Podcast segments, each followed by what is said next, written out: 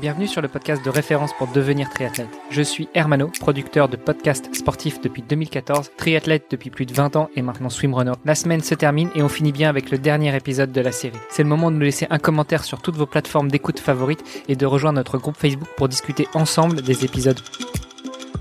Salut les sportifs, c'est Armano et vous êtes dans le dernier épisode de la semaine du podcast Devenir triathlète. Comme tous les jours, mon co-animateur est à mes côtés, Olivier de Scooter. Salut Olivier. Salut Armano. Et notre invité de la semaine avec qui on termine notre série hebdo, monsieur Michel Musso. Salut Michel. Bonjour à tous les deux. Hier, on a parlé de la Ross Across Belgium. Tu nous as glissé à un moment que tu échangeais euh, souvent avec euh, l'organisateur de la Race Across France, à savoir Arnaud Manzanini, que d'ailleurs on n'a pas encore reçu. Il va falloir qu'on se le mette dans les tablettes. Comment est-ce que vous échangez, voire collaborez ensemble, et, euh, quels sont vos objectifs à long terme? Alors, euh, pour la petite histoire, en fait, quand j'ai lancé le projet de la Race Across Belgium, avant de le communiquer à plusieurs personnes, je me suis dit on n'invente rien tout seul.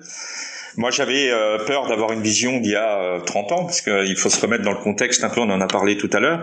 Donc, j'ai pris contact avec euh, différents organisateurs en Europe et aux États-Unis, la Race Across America. Et puis, on a d'abord échangé. Et donc, Arnaud m'a tout de suite apporté des, des, éléments de construction. Et en, entre guillemets, voilà, l'idée a germé aussi grâce au soutien d'Arnaud. Et aujourd'hui, en fait, même dans le projet, avec le report qu'il y a eu, toutes ces choses-là, il a toujours été là pour m'apporter soit des conseils ou euh, sa vision, parce que lui, c'est la quatrième édition. Ils sont à 800 participants cette année, ils étaient à une centaine la première, pour voir un peu le potentiel d'une manifestation de cette ampleur. Et il a le recul, déjà 4 ans, 800, c'est, du coup c'est de gros barnum comparé à, à nous. Mais euh, il nous apporte euh, sa vision aussi de l'ultra. Il a fait la Race Cross America, lui, deux fois. Il l'a fait en tant que manager d'une équipe. Et puis il a fait euh, les États-Unis. Euh, moi aussi, il a un CV euh, d'ultra cycliste, un peu d'aventurier également. Donc du coup voilà, on, on est dans une approche différente. J'ai aussi des contacts avec la Race Cross Germany, donc le côté allemand et j'ai des contacts avec les Américains. Peut-être avant de passer à la question suivante, mais Arnaud, je crois que vous êtes plus ou moins de la même génération, donc est-ce que vous avez vous avez gravi ensemble les échelons de, de l'ultracyclisme? Lui, il est arrivé plus tard sur l'ultracyclisme que moi, donc on, on a des, des des connaissances communes parce qu'il a couru en Bourgogne et moi j'ai couru en Bourgogne, donc c'est assez marrant parce qu'on connaît des personnes, euh, on a échangé là-dessus la dernière fois, notamment des entraîneurs ou des choses comme ça ou des compétiteurs. Mais moi, j'ai arrêté la compétition en 97. Donc lui, il était plus dans les années euh, début 2000, 2003, 2004. Donc c'est un peu, il arrivait plus tard que moi dans le monde de l'ultra. Et euh, mais euh, sur le cyclisme traditionnel, on a énormément de connaissances communes. Oui. Tu disais que vous étiez, enfin tu étais, et j'imagine Arnaud aussi, en relation avec pas mal d'autres organisateurs de race across d'autres pays. Où en est l'ultracyclisme à l'heure actuelle euh, déjà en Belgique, en France, dans les différents pays européens? Parce que j'imagine qu'aux États-Unis, ça se structure pas mal. Est-ce que ça se structure aussi euh, en Europe? Alors, ils étaient en avance sur nous. L'organisateur de la Race Cross America a créé une fédération aux États-Unis, qui est très reconnue euh, du côté américain.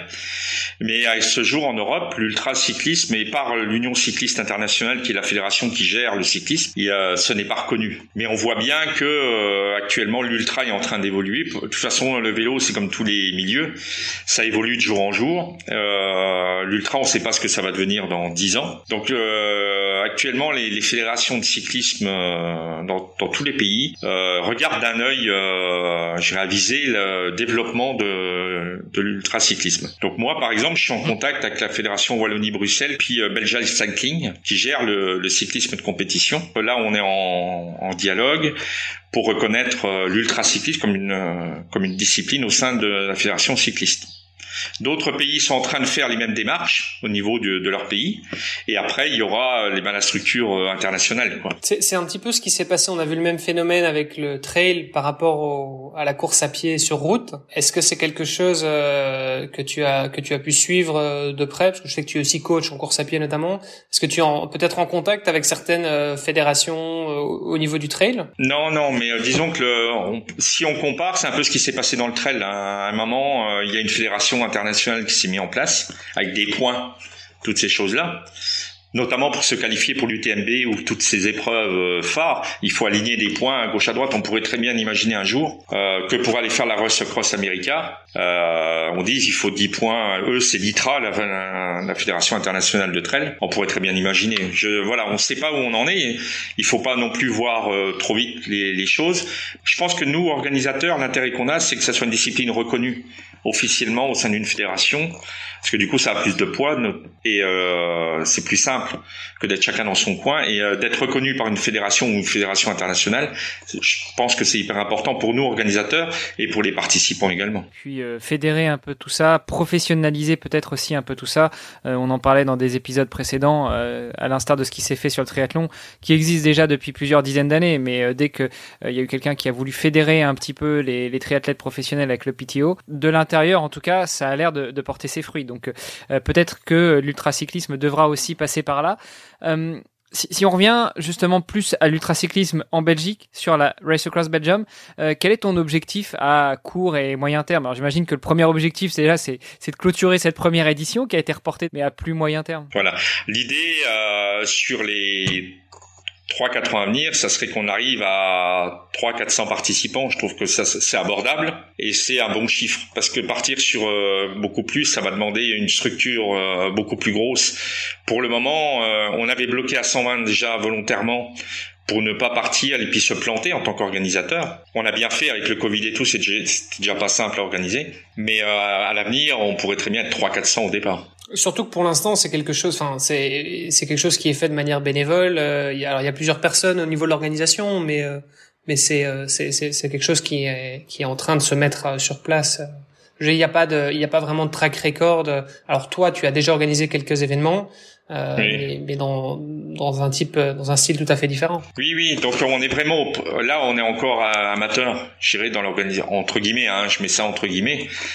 Euh, petit à petit, euh, même dans les participants, j'imagine qu'un jour on pourrait avoir, euh, mettons, sur des équipes ou des athlètes professionnels en ultra distance. On pourrait très bien avoir une équipe de deux sous le label Canyon ou sous le label Trek. Un, jour, on va y arriver, je pense. Il y a des marques qui vont s'intéresser à l'ultra cyclisme et on aura le team. alors, je dis un team d'une marque ou autre, Lipi. je pense qu'à terme, il y aura ce type, ça va évoluer vers ce type-là. Quoi. Je parle pour les participants pour la, la, beauté du geste, t'aurais pu parler du, du team Ohana quand même. Oui aussi, mais je parlais des vélos parce que je parle de marque de vélos. À mon avis, euh, à la West Cross America. Bon, D'ici là, on aura sorti un vélo Ohana. ouais, bah voilà. Voilà, c'est ça. Mais euh, aux États-Unis, ils ont déjà des teams euh, de marques de vélos qui viennent au départ sur la Race Cross America. Alors pour finir peut-être sur la Race Cross Belgium, euh, avant de repasser à toi, comme ça on finira comme on a commencé. Ceux qui passent la ligne, 3, les 5, les 10 premiers de chacune des épreuves, qu'est-ce qu'ils ont le droit, en dehors de la reconnaissance éternelle d'avoir fini cette Race Across Belgium? Tous les participants du premier au dernier, ils ont un magnifique maillot Oana, Race Across Belgium. Ça c'est important. Et euh, par contre, il y a, alors volontairement aussi dans notre philosophie, il n'y a aucun prix quand je dis prix, euh, des primes, des choses dans le genre, parce que je sais que certaines manifestations euh, offrent des choses, et aucun aucun participant n'est invité aussi en disant j'invite le numéro un mondial au départ. Voilà, c'est-à-dire qu'on est tous égaux, tout le monde paye son engagement du premier au dernier, et euh, entre guillemets, j'allais dire c'est pour le fun. Vous avez tous le même accueil à l'arrivée, toutes les tous les mêmes prestations. C'est vraiment la philosophie qu'on a, parce qu'autrement on met deux catégories de participants sur la même de départ, des participants qui vont payer leur dossard, qui vont euh, et des invités. Voilà, ça va. On, on part sur le même principe, on est tous égaux et on a la même chose au départ et à l'arrivée. Et, et, pourtant, ça n'a pas empêché d'avoir quand même quelques quelques jolis noms sur la ligne de départ. Exactement. Donc euh, là, c'est particulier, mais on avait quasiment les deux trois meilleurs mondiaux en termes d'assistance et sans assistance qui étaient prévus au départ cette année. Là, est-ce que tu as déjà des noms à nous donner ou est-ce que justement avec euh, le, le, report, ça a été un Avec le report, on est en train de voir en fait, mais on a on a des participants qui ont déjà fait la Race Cross France, des beaux des beaux palmarès, des gens qui sont très bien habitués. Le 300, c'est particulier. Typiquement, c'est des personnes qui se lancent dans l'ultra, qui viennent pour découvrir. Euh, le 600, on a des gens entre les deux, mais le 1000 c'est des gens qui sont vraiment habitués à faire du, du long tout le temps quoi. Donc euh, beaucoup de gens font Paris-Brest-Paris, des diagonales, des choses dans le genre. Moi je voudrais finir sur toi parce que euh, on s'est déjà parlé, je sais que tu as un palmarès long comme le bras, mais euh, j'ai l'impression qu'on a quasiment pas abordé. Tu nous as parlé de ton premier 24 heures, de ton record de 48 heures sur Home Trainer. Qu'est-ce que tu as d'autre comme fait d'armes? La dernière année en fait vraiment sur l'ultra, j'ai fait le premier Tour de France non-stop qui était un peu les, les prémices de la Cross France si on remet un peu dans le contexte. Donc c'était faire un Tour de France comme à l'origine, le plus près des frontières, donc 5000 oui, km. pas le Tour de France comme maintenant où on part euh, de Nouvelle-Zélande et puis euh, on fait quelques étapes en France. Là, quand on, on, parle du Tour de France que toi tu as fait, tu as vraiment tracé toute la France à vélo. Donc là, c'était une épreuve qui se déroulait en 96, qui était organisée par d'ailleurs par euh, le triple Ironman du Fontanil. Et euh, donc on était cinq au départ. Quand j'ai les photos du départ, hein, tu avais vu Olivier, en fait c'est vraiment les photos euh, quand on voit les photos du premier Rock d'Azur VTT ou des, du premier euh, Ironman, c'est un peu les mêmes choses, hein, 5-6 au départ, avec des casques fluo de l'époque, parce qu'il faut se remettre dans, dans le contexte, euh, casques fluo et tout, les années euh, folkloriques entre guillemets. Donc ça, c'était euh, aussi une épreuve très particulière. Donc c'était avec assistance. C'était vraiment la copie de la Royal Cross America entre guillemets. Et du coup, qu'est-ce que tu as ressorti de cette expérience euh, ultime? Parce que tu dis c'était la dernière année, c'est-à-dire ta dernière année où tu étais euh, vraiment dans le sur l'ultra. Oui. oui, parce qu'après j'ai passé en 97 mon, mon diplôme et après, eh ben j'ai encadré, j'ai tout de suite commencé. J'ai fait le choix de, de, travailler dans le vélo très rapidement derrière. J'ai fait un choix. J'aurais pu sans doute continuer derrière, mais euh, bon, ça faisait 6-7 ans que je tournais quand même dans le milieu l'ultra. J'étais très jeune, donc peut-être que j'avais envie de passer aussi à autre chose. Après, on fait des choix dans la vie, hein, qui sont, mais j'y reviens quand même, quoi, par le côté organisateur. Là, c'était vraiment une petite organisation. Hein. Il fallait se remettre dans le contexte, mais la route était pas coupée. Euh, enfin bon, c'était particulier aussi. Hein. Qu'est-ce que tu en as ressorti de cette expérience? L'aventure. À l'époque, partir sur un Tour de France euh, non-stop avec un camping-car à l'arrière. Euh, j'avais une moto d'assistance. c'était vraiment partir pour 15 jours d'aventure. On partait par les Alpes, donc du côté de Grenoble. On montait l'Iseran. on passait dans le Beaufortin, les grands cols des, des Alpes. Moi qui venais de Lorraine, j'ai jamais monté des cols de 20 km.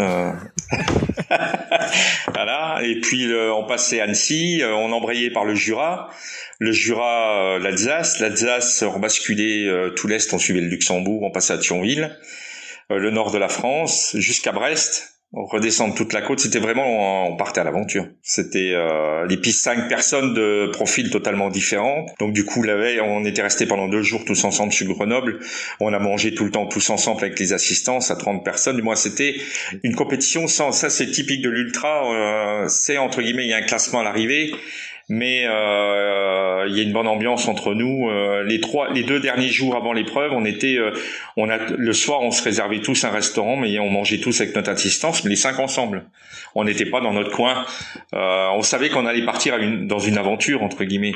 Et du coup, euh, vous êtes parti à 5, vous êtes arrivé à 5 Il y en a qu'un qui est arrivé. Donc c'était un peu la particularité parce qu'on a tous eu des tendinites et tout. Donc à l'époque, l'approche n'était pas la même. Euh, on n'anticipait pas trop sur le où on pouvait dormir. Donc on avait le camping-car qui permettait de se reposer. Mais euh, c'est vraiment l'aventure. Partir sur 5000 km avec un camping-car, il faut trouver quand même des endroits du coup pour le déverser, faire les courses et tout. Pendant qu'il y en a un autre qui suit le participant. le lavage des maillots, c'est compliqué. Trouver des laveries. À l'époque, fallait trouver des laveries aussi sur les bords de route euh, et tout. Donc il n'y avait pas de GPS, c'était tout au téléphone. Euh. On avait un téléphone obligatoire, c'était des gros téléphones Motorola. C'était très particulier et on devait appeler toutes les trois heures. L'aventure, mais dans tous les sens du terme. Quoi. Oui, oui, oui, parce que c'était, euh, il y avait, euh, y avait pas de réseau partout à l'époque. Voilà, c'était vraiment euh, compliqué. Et toutes les trois heures, fallait que l'assistance appelle l'organisateur pour dire où on était. Trouver une cabine téléphonique, j'imagine. Ouais, si on trouve, si on n'arrivait pas. Oui, oui, voilà quoi. Aujourd'hui, les, les, moyens de, les moyens de communication ont totalement évolué. À la limite, il aurait fallu que tu portes une balise Argos de 20 kilos avec toi. Là maintenant, tu mets un petit traceur GPS que tu mets sur la selle de ton vélo ou enfin sur la tige de selle ou même à la limite que tu mets dans la poche du maillot, ça, ça pèse rien. Oui, oui, l'ultra, ça fait pas mal évoluer toutes les épreuves longue distance dans toutes les disciplines. Aujourd'hui, quand on regarde la route de Rome, euh, on peut être en échange comme là on est euh, avec un marin qui est en plein milieu de, de la mer. Il y, a, il y a 20 ans, c'était totalement impossible. Et donc pour finir, euh, tu nous as dit tu as très vite enclenché sur travailler dans le milieu du vélo, tu as passé tes diplômes d'état ou tes brevets d'état, tu entraînes. Euh, Qu'est-ce que tu fais maintenant? Alors en fait, j'ai créé euh, plein air coaching et donc j'encadre que des activités de, de plein air, running, trail, euh, vélo et marche nordique. Et je propose mes services à des entreprises, à des groupes. Donc là, il y a des séances encadrées et des séances individuelles, le cours particulier, comme tout le monde dit. Et puis euh, aussi de la planification d'entraînement. Je, je, je, propose aussi mon suivi d'entraînement à des sportifs qui vont sur de l'ultra, par exemple. Après, il y a beaucoup de points communs sur l'ultra trail et l'ultra cyclisme, par exemple. Hein. Donc, l'ultra, euh, c'est pas un sujet que tu connais, pourtant. Je comprends pas pourquoi t'en. Non, d'ailleurs, j'ai énormément de mal à m'y Mais euh, voilà, donc je me, là aussi sur la planification d'entraînement, je dirais le, le côté, euh, je suis un peu plus sur, positionné sur le monde de l'ultra parce que c'est un peu ma fibre d'origine. Ce qui, ce qui fait quand même du sens quand euh, quand on sait tout ce qu'on vient d'apprendre sur toi ces, ces derniers jours. Exactement, oui. Euh, si justement on veut rester en contact avec toi, si on veut faire appel à tes services, euh, où est-ce que ça se passe? Comment on te contacte? Donc il y a une page Facebook Plein Air Coaching et là il y a moyen de rentrer en contact. Petite question pour terminer, est-ce que tu acceptes de coacher des participants de la Race Cross Belgium potentiellement? Alors l'idée à terme, j'aimerais bien que euh, développer une euh, vraiment une synergie sur la Belgique pour qu'un jour euh, nous, ayons des, des, Belges à la, représenter à la Race Cross euh, America. Créer vraiment un, un, gros développement sur le territoire et qu'on ait un, aux couleurs de la Belgique avec des partenaires belges et qu'on représente la Belgique. Voilà, ça c'est ça serait mon rêve ultime. Euh, je sais pas si on peut dire ça, manager l'équipe. Voilà, on n'en est pas là encore. Hein, on est vraiment aux prémices. Mais pour moi, ça aurait du sens créer une épreuve phare sur le pays, créer une réelle dynamique sur le pays, euh, une reconnaissance de la Fédé comme on vient de voir et tout, et à terme pouvoir avec euh, des sponsors vraiment belges. Dire voilà, il y a une, pour la première fois dans l'histoire de la Race Cross America, il y a, euh, alors on peut la faire à quatre, ça serait déjà le plus simple. Euh, on va représenter le, la Belgique euh, aux États-Unis. Ça, ça serait peut-être dans 10 ans, 15 ans, on ne sait pas, peut-être plus vite. Oh, peut-être avant, peut-être avant. peut avant. Avant, quand même. Regarde, avec, avec euh, ceux qu'on a reçus sur le podcast, déjà, tu as Olivier, tu as Xavier Massard qu'on va bientôt recevoir, Olivier Vernelt qui qui doit pas en être loin de, de l'Ultra, donc je pense qu'il y, a de quoi faire. Puis après, il faut trouver des partenaires, de, des gros partenaires en fait pour pouvoir belges, parce que du coup, ça aurait du sens avec des partenaires belges, parce que du coup, c'est quand même un budget à aller faire la Race Cross America à quatre participants plus le staff alentour, c'est un budget de au-delà de 60 000 euros. Quoi. Il faut louer des camping-cars là-haut. Du moins, voilà, ça se construit et on peut pas dire à quatre personnes au mois de janvier, on va y aller au mois d'août. À mon avis, c'est un projet sur deux trois ans parce que euh, oui, voilà, euh, il y a tout à. Mais ça, c'est voilà, c'est un projet qui me plairait bien, créer une réelle dynamique sur le territoire. Donc la Race Cross Belgium, finalement, ça, ça te permet aussi un petit peu de recruter euh, tes futurs poulains, c'est ça? Ça serait à terme de lancer une dynamique et de voir les potentiels qu'il y a et peut-être de parler à ces gens-là et de leur dire écoutez, euh, il existe quelque chose de le côté de l'Atlantique, ça serait peut-être intéressant d'aller jeter un œil et, une fois que l'idée est germée, peut-être qu'on pourrait dire banco, quoi. Et bah, je pense qu'il y a du potentiel. En Belgique, c'est quand même un, c'est quand même un, pays, un gros pays de cyclistes. Hein, et les cyclistes, c'est pas ça qui manque. Donc, euh, donc, euh, je pense qu'il y, a du potentiel, ouais. Donc, pour coacher, oui, parce que de toute façon, deux choses. En fait, je suis directeur de l'épreuve, mais à, terme, pas cette année, mais l'année prochaine, je prendrai quelqu'un en fait qui gérera les les, les, commissaires, en fait, toutes ces choses-là. C'est pas moi qui prendra les décisions de dire à quelqu'un tu es mis hors course. parce que ça, ça me paraît important. On peut pas être directeur, être en contact, en échange avec tout le monde, et puis aller annoncer un participant. Il y a deux choses. Il faut que ça soit un, statut particulier. Donc l'année prochaine, je vais nommer une personne qui sera euh, euh vraiment euh, commissaire de course. Et s'il y a une disqualification annoncée, ce sera pas moi, ce sera le jury des commissaires entre guillemets comme on peut dire ou arbitre en triathlon. Voilà donc euh, du coup ça n'engendrerait pas de problème pour l'organisation et puis coacher des des personnes parce que la décision ça serait pas moi le classement c'est pas moi qui le ferai. Donc petit à petit je vais prendre je vais m'entourer d'une équipe pour pouvoir euh, déléguer et du coup se répartir les tâches. Mais ça ça me paraît un rôle important à un moment de, de, laisser le côté euh, réglementaire et décisionnel à quelqu'un d'autre. C'est pas moi du coup qui l'annonce parce que moi du coup je suis en contact avec tout le monde, j'accueille tous les participants, toutes ces choses-là, ça peut être plus compliqué. Je pense que ça nous fait euh, une belle conclusion pour euh, l'épisode du jour et puis pour notre série hebdomadaire. Olivier, est-ce que tu voyais d'autres points à aborder où on libère Michel pour qu'il aille continuer à organiser cette belle course qui se, qui se prépare euh, courant août. Ouais, mais je pense qu'il y a encore du boulot effectivement. Donc euh, donc on va on va on va te laisser euh, retourner à tes activités et puis euh, et puis on te dit euh, à, au, mois d'août hein, du coup parce qu'on sera là. Euh, on sera là en tant que que ce soit en tant que participant ou en tant que, que podcasteur. on viendra pour pour couvrir l'événement, c'est sûr. Ouais, on viendra trimballer nos micros jusque Exactement. un partout sur le parcours. Donc si vous voulez venir euh, participer au podcast aussi, euh, chers, chers auditeurs, que ce soit en tant que participant ou en tant que spectateur, ce sera l'occasion. Et Armano, tu es invité bien sûr à être présent, euh, on en avait déjà parlé, pour réaliser des petites interviews, ou, voilà, donc il n'y a, a, aucun souci. Ce sera fait Michel, ce sera fait, je, je viendrai balader mes micros. Super, merci beaucoup Michel. Merci à vous deux. Merci Olivier. Merci à tous les deux. Une bonne fin de journée à tout Michel et un bon week-end. Salut. Salut les gars, bon week-end. Merci d'avoir écouté cet épisode et peut-être même cette série hebdomadaire jusqu'au bout. N'oubliez pas de rejoindre notre groupe Facebook pour discuter avec les invités, commenter et poser vos questions. Et Olivier et moi, nous vous répondrons dans un prochain épisode. Bon week-end et à la semaine prochaine. Salut les sportifs.